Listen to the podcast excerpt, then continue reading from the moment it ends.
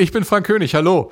Es gibt immer wieder mal Verwirrung darüber, dass wir inzwischen bei 190 Folgen der Meilensteine sind, aber nur ein Bruchteil davon im Netz zu finden ist. Ich habe schon öfter erzählt, es liegt daran, dass der Meilensteine Podcast bis letztes Jahr immer nur zwölf Monate im Netz verfügbar sein durfte. Das ist jetzt anders und darum entsprechen wir gerne euren Wünschen nach einer Wiederholung älterer Folgen. Heute gehen wir mal ganz weit zurück in die Frühzeit des SW1 Meilensteine Podcasts.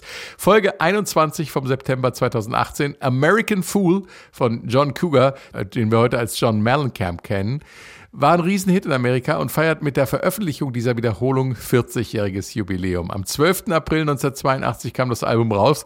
Darauf äh, findet sich auch der größte Hit von äh, John Cougar Mellencamp.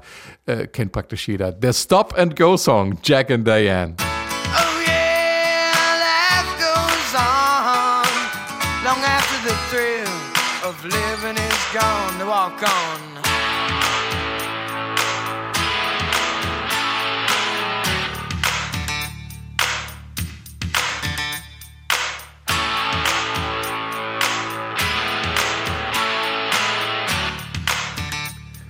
Immer wieder wird John Mellencamp äh, auch mit Bruce Springsteen verglichen, was mich zu einer Hörermail von dieser Woche bringt.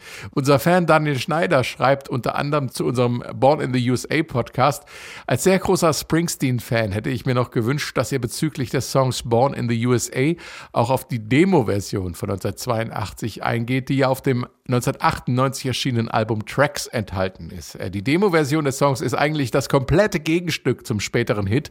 Diese Version ist düster und trostlos und fängt die Stimmung, die das Lied eigentlich rüberbringen soll, meiner Meinung nach viel besser ein. Jedenfalls hätte diese ursprüngliche Version niemals als patriotischer Wahlkampfsong dienen können. Ja, das stimmt. Und so klingt's.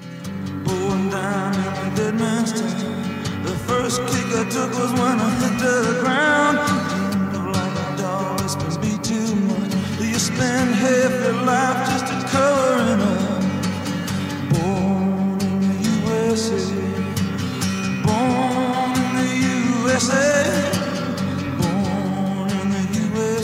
Klasse. Vielen Dank, Daniel, für diese Anregung. Wir freuen uns immer über eure Anregungen, weiterführendes und Kritik gerne unter meilensteine.swr.de. So, jetzt aber zur Wiederholung von John Cougar und American Fool.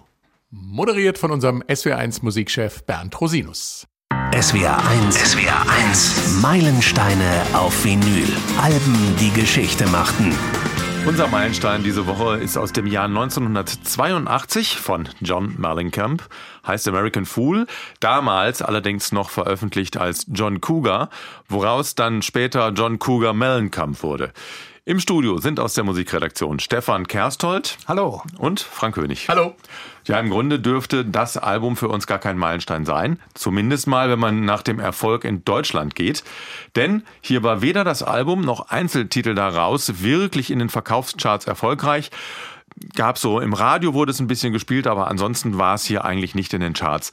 Warum ist es trotzdem für uns ein Meilenstein? Also für mich ist es ein Meilenstein, weil ich es mir 1982 selbst gekauft habe, weil ich den Titel Jack and Diane so cool fand und dann festgestellt habe, da sind doch noch eine ganze Menge anderer super Songs drauf, die so ein bisschen erinnert haben an Springsteen, an Tom Petty und äh, seitdem verfolge ich auch John Cougar oder Mellencamp, wie er sich heute nennt und deswegen ist American Fool eindeutig für mich ein Meilenstein-Album. Ja, darüber hinaus ist es so, dass, dass die Scheibe in Deutschland zwar zwar nicht diesen durchschlagenden Erfolg hatte, aber in den USA ganze neun Wochen auf Platz eins war und fünfmal Platin abgeräumt hat. Das ist also schon eine richtige Hausnummer. Und äh, wo du das gerade sagst, ähm, äh, irgendwie zwischen Tom Petty und Bruce Springsteen, auch von der ganzen Machart der Musik, auch von den Geschichten, die er erzählt. Mhm. Oft wird er dann so als äh, Bruce Springsteen für Arme abgetan. Da wehre ich mich gegen. Und deswegen finde ich, dass er dieses Meilenstein-Prädikat äh, wirklich verdient hat, weil man hier mal ein American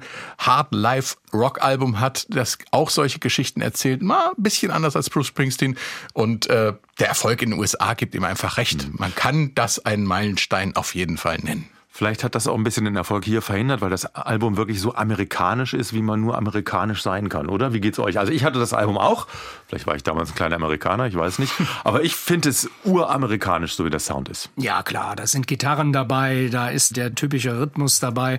Da geht's äh, auch von den Texten her um Amerika. Das hat dann natürlich auch damit was zu tun, dass John Mellencamp mitten aus äh, Amerika kommt, aus Seymour in Indiana, dort ist er geboren. Das ist ein typisch amerikanisches Album und da stehen halt die Amerikaner drauf. Äh, das war schon immer so und das ist auch heute noch so. Und äh, für mich eigentlich schade, dass er es nicht geschafft hat, hier in Deutschland so ein bisschen Fuß zu fassen. Ja, er erzählt auch diese Geschichten aus der eher, eher ärmeren amerikanischen Mittel- Aus und der Unterschicht, er ja auch kommt, aus der ne? er kommt. Ja. Er hatte eine harte Kindheit, ähm, muss man ja auch, glaube ich, haben, wenn man solche Geschichten erzählen kann. Weiß ich nicht, gehört ein bisschen dazu. Ähm, er ist übrigens mit äh, 37 Opa geworden, glaube ich. Er Ja. hat mit 19 schon Vater. Ja, und da gab's, da gab's eine Wahnsinnsanekdote. Einer der äh, amerikanischen Postillen, diese Zeitschriften, haben ihn damals gekürt zum Grandfather. Sexiest Grandfather. ja, Nein, genau. sowas. Sexiest Grandfather Mit of the year. 37. Da war ich gerade mal Vater. Und darüber hinaus, es ist sein fünftes Album. Also er hat echt auch eine Weile gebraucht, um Erfolg zu haben. Warum hat es so lange gedauert? Ja, es hat so lange gedauert, weil die, die ersten Veröffentlichungen irgendwie nicht ankamen bei den Leuten. Es ist ja sowieso schon erstaunlich. Erst mit 24 hat er sich entschieden, überhaupt in diese Musik, äh, in diese Musikerkarriere zu gehen. Da ist er nach New York gegangen und äh, wurde damals entdeckt von Tony DeFries. Das war der damalige Agent von David Bowie. Der hat ihm dann den ersten Plattenvertrag bei MCA Records, also wirklich einer etablierten Plattenfirma, verschafft. Aber die ersten Veröffentlichungen, die sind irgendwie noch nicht so ans amerikanische Volk rangekommen. Aber Und- als Australischer. Er hat in Australien einen Hit gehabt, ne? Genau, in Australien, da ging's, aber im Heimatland, da kam der Durchbruch tatsächlich erst mit diesem fünften Album American Fool. Okay, ich würde sagen, wir hören mal rein ins Album. Es geht los mit dem erfolgreichsten Titel aus dem Album, Jack and Diane. Little ditty about Jack and Diane. Two American kids growing up in the heartland. Jackie gonna be a Diane's debutante backseat of Jackie's car.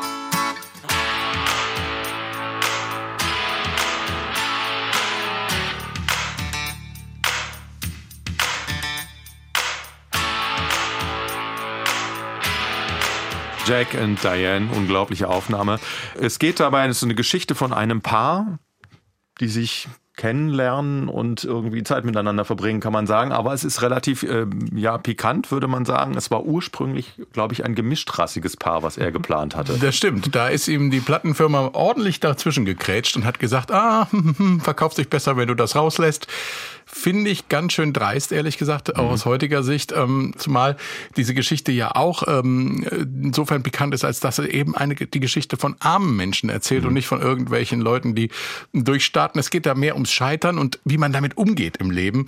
Und ähm, da hätte natürlich gerade in Amerika so ein ge gemischtes Paar aus Schwarz und Weiß äh, sehr viel äh, sehr viel deutlicher für diese Geschichte gestanden. Aber da hat die Plattenfirma gesagt, nee, wollen wir nicht, versuch's mal, das ein bisschen zu verschweigen. Also er hat wohl eine ganze Weile dran rumdiskutiert. Er wollte es so halten und ähm, es wurde viel diskutiert, viel diskutiert und dann hat er sich irgendwann für den Footballstar entschieden, dass das geändert wurde. Kam, kam besser an damals bei den Plattenfirmen. Ja, und ähm, er selber musste ja sowieso viele Kompromisse eingehen.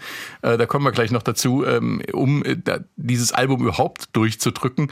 Und einer davon war dieser, der andere war der Name, nicht? Ja, mit dem Namen, das ist eine Story, die glaubt man heute kaum noch. Also als äh, John Mellencamp ist er geboren worden, 1951 in Seymour, Indiana. Und dieser eben angesprochene äh, Entdecker Tony DeFries, der Agent damals von David Bowie, der hat gedacht, ach, Mellencamp, das geht irgendwie gar nicht in den USA. Ich nenne dich jetzt einfach mal Johnny Cougar. Und äh, so sind dann auch die ersten Scheiben erschienen. Das Problem bei der Sache war, er hat äh, John Mellencamp überhaupt nicht informiert, dass er seinen Namen ändert. Und das ist natürlich schon eine Sache, äh, die geht so richtig ins Private, ins Eingemachte. Und äh, da war er ziemlich sauer, der John Mellencamp. Und äh, vielleicht äh, hat das ja auch damit was zu tun gehabt, dass er da nicht alles reingelegt hat und dass die ersten Scheiben nicht so erfolgreich wurden. geworden. Ja, und hier hat er halt gesagt, er will auf jeden Fall, dass das Ding durch die Decke geht und er will Hits schreiben und da muss er diese Kompromisse eingehen. Ganz interessant, er hatte bei der Nummer auch prominente Unterstützung, nämlich äh, auch äh, von David Bowies Seite sozusagen. Der Gitarrist von David Bowie hat ihm da geholfen. Ähm, Ganz genau, Mick Ronson war es, ähm, leider schon verstorben, sehr früh verstorben. Aber der hat auch interessante Ideen gehabt, beispielsweise für diesen Titel Jack and Diane. Äh, wir haben es gehört, äh, es ist ein sehr äh, rhythmisches Stück und da hört die Gitarre irgendwann mal auf und da gibt es das Klatschen. Und dieses äh, Klatschen sollte ursprünglich überhaupt nicht in diesem Titel drin sein. Ja, und äh, ganz besonders prägnant kann man das sehen, wenn man sich das Video von Jack and Diane anguckt. Sehr empfehlenswert, war auch äh, in der Hot Rotation bei MTV damals. Äh, ganz spannend, da sind nämlich ähm, quasi Privataufnahmen von John Mellencamp ähm, mhm. oder John Cougar, muss man ja jetzt sagen, in dem Fall ähm, mit drin aus seiner Highschool-Zeit. Äh, Privataufnahmen aus seinem Archiv und äh, das Klatschen, das wird immer dazwischen geschnitten. Das sind zwei weiße Hände. Also damals äh, ganz toll produziertes Video, wurde, war sehr erfolgreich. Aber er hat es nur drin gelassen, um den Takt zu halten, ne? Ganz genau, Klatschen. ganz genau. Damit er nicht rausfliegt das war, das war interessanterweise war das so der der Taktgeber äh, für das Tempo, weil er hat gesagt, irgendwie immer dieses Aufhören, da komme ich gar nicht mehr rein. Also mhm. kam diese Klatscherei dazu, um diesen Takt genau so zu halten. Und manchmal ist es ja so, dass so ein Provisorium dann das ist, was dem Song eigentlich mhm. die letzte Würze gibt. Ne? Wobei ich bei diesem Song, ich bin eigentlich überrascht, dass es der erfolgreichste Titel aus dem Album ist, weil es gibt so viele tolle Titel auf dem Album, die wahnsinnig leicht eingängig sind, die man unheimlich schnell mitkriegt. Aber genau dieser ja ungewöhnlich produzierte Song mit diesen Stopp-Effekten immer wieder drin, wo man gar nicht so genau sagen kann, was ist eigentlich der Refrain, was ist die Strophe. Äh, der wird dann der Knallererfolg. Es ist manchmal merkwürdig im Musikgeschäft. Das ist richtig, aber das ist auch irgendwie tröstlich, dass sowas ja, dann auch mal durch die Decke geht. Man kann nicht alles berechnen. Ne? Ja. ja, zum Glück, zum Glück. Okay, wir hören uns den nächsten Titel an. Das ist Hurts So Good.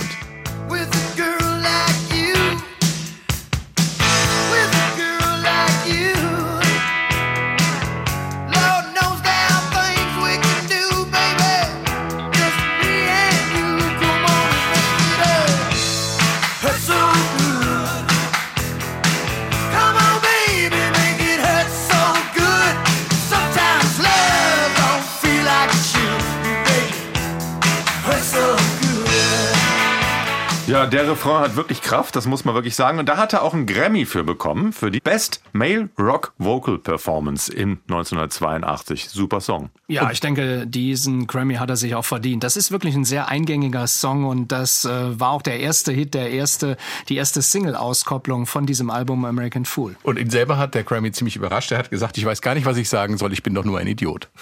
Dabei heißt das Album ja American Fool und nicht American Idiot. Mhm. Das war, äh, war, war eine andere Nummer. Ja.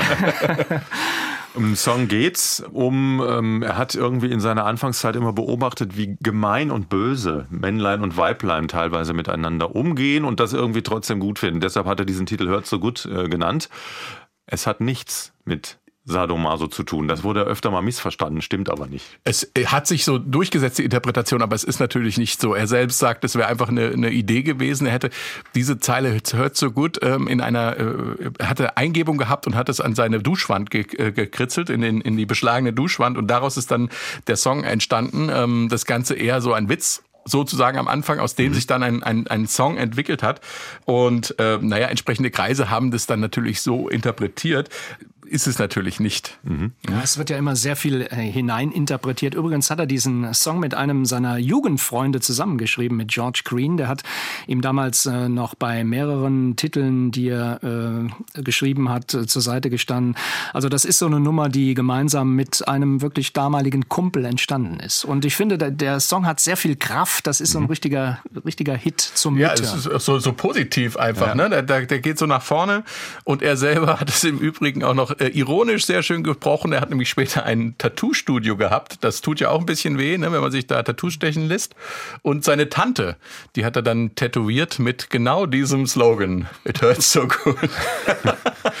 Mir geht's ja immer so, ich finde, ähm, man sagt, der Stadionrock, das habe quasi Bruce Springsteen erfunden. Ich finde eigentlich, Mellencamp äh, war da früher, weil ich finde, das ist für mich auch schon. Das gehört auf die große Bühne, in große Stadien äh, mit einer jubelnden, riesigen Menschenmasse, finde ich. Ich höre das immer mit. Ja, das war bei ihm auch in den USA so. Die Konzerte, die er zu dieser Zeit gegeben hat, äh, die haben auch immer über drei Stunden gedauert. Dann hat er äh, in den 90er Jahren äh, hat er einen Herzinfarkt erlitten und danach ist er zwar wieder fit geworden, hat das Ganze aber dann gekürzt. Dann sind die Konzerte halt nur noch 90 Minuten mhm. lang geworden. Bruce Springsteen übrigens, der ist ja immer noch dreieinhalb Stunden unterwegs. Er kann das aus gesundheitlichen Gründen nicht mehr machen, aber das hat, wie du sagst, Stadionpotenzial, ganz eindeutig. Wobei, hat das Rauchen mittlerweile aufgehört? Ich weiß es nicht. Er war damals ey, ziemlicher Kettenraucher, glaube ich. Ja. Deshalb war auch die gesundheitlichen Probleme hatten auch damit immer zu tun. Spannend aber, er hat äh, abgelehnt, seine Tourneen äh, von äh, Tabakfirmen sponsern zu lassen.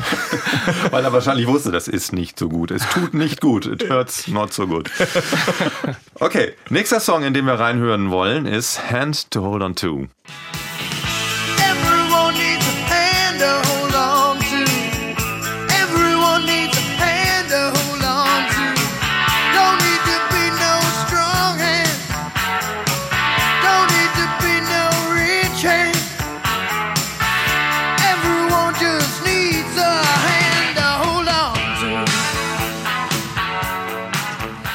Auch eine schöne Message, die dahinter steht. Egal was du machst, wie reich du bist, wie erfolgreich du bist oder wie unerfolgreich oder wie arm du bist, du brauchst immer eine Hand, äh, an der du dich festhalten kannst. So könnte man das irgendwie zusammenfassen, den Song. ja. Das, äh, Ja, das ist ja auch so. Ich meine, davon Ja. handeln ja viele Texte in vielen Songs und das hat er hier sehr schön auf den Punkt gebracht. Auch vom Tempo ein wunderbarer Song und was mich besonders beeindruckt hat, auch hier haben wir uns das Video nochmal angeschaut. Äh, Das ist aufgenommen in seiner Heimat in Indiana. Es soll angeblich in Bedford aufgenommen worden sein und da äh, sitzt oder kniet der Gitarrist, ob es Mick Ronson ist oder ob bei dieser Einspielung ein anderer Gitarrist dabei war, war nicht mehr äh, nachzurecherchieren. Auf jeden Fall, der hängt an einem Baukran in einem Industriegebiet. Das ist äh, fantastisch. Und dann John Mellencamp, der dann dazu singt mit einer Frisur, die aller Ehren wert ist. Typisch 80. Ja, ja. 80er Rocker, Big Hair. Hand to Hold On To war übrigens die dritte Single-Auskopplung aus dem Album. Aber es sind auch Titel äh, drauf, die jetzt, um mal vom Stadion-Rock wegzukommen, die dann ganz anders klingen und die vielleicht schon ein bisschen in die Richtung deuten, was er später gemacht hat. A Weakest Moments.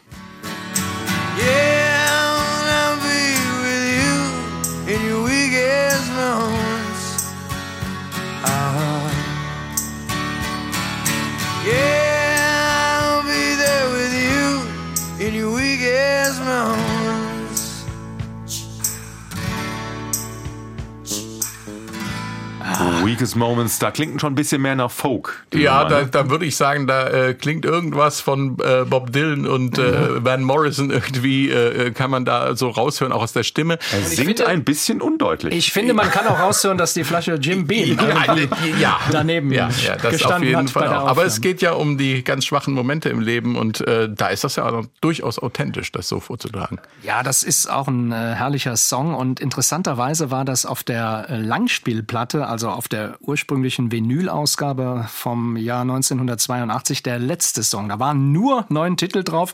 Ich habe mich damals schon geärgert, äh, 14, 15 Mark bezahlt für die Schallplatte und die hat 34 Minuten gedauert und zwar beide Seiten zusammen. Das war sehr wenig und dann ist man ja irgendwann mal äh, später, als äh, dann die CDs so ein bisschen rauskamen mit Digitally Remastering und so weiter, da ist man auf eine ganz interessante Sache gestoßen. Ja, okay, das ist dann nämlich äh, auch eine Premiere in unserem äh, Meilenstein-Podcast, dass nämlich ein Titel, der nicht auf der LP ist, trotzdem ähm, hier besprochen wird. Das ist nämlich der Titelsong des Albums, der nicht auf der LP war, American Fool.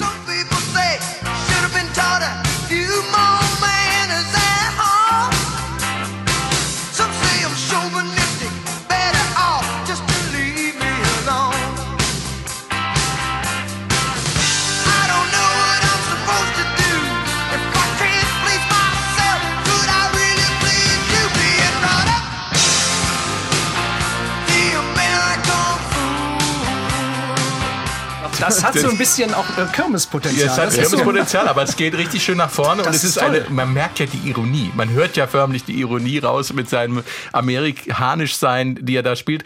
Ähm, er spielt ja diese Karte so ein bisschen, den American Way of Life so ein bisschen ironisch auf, äh, auf, aufs Korn zu nehmen.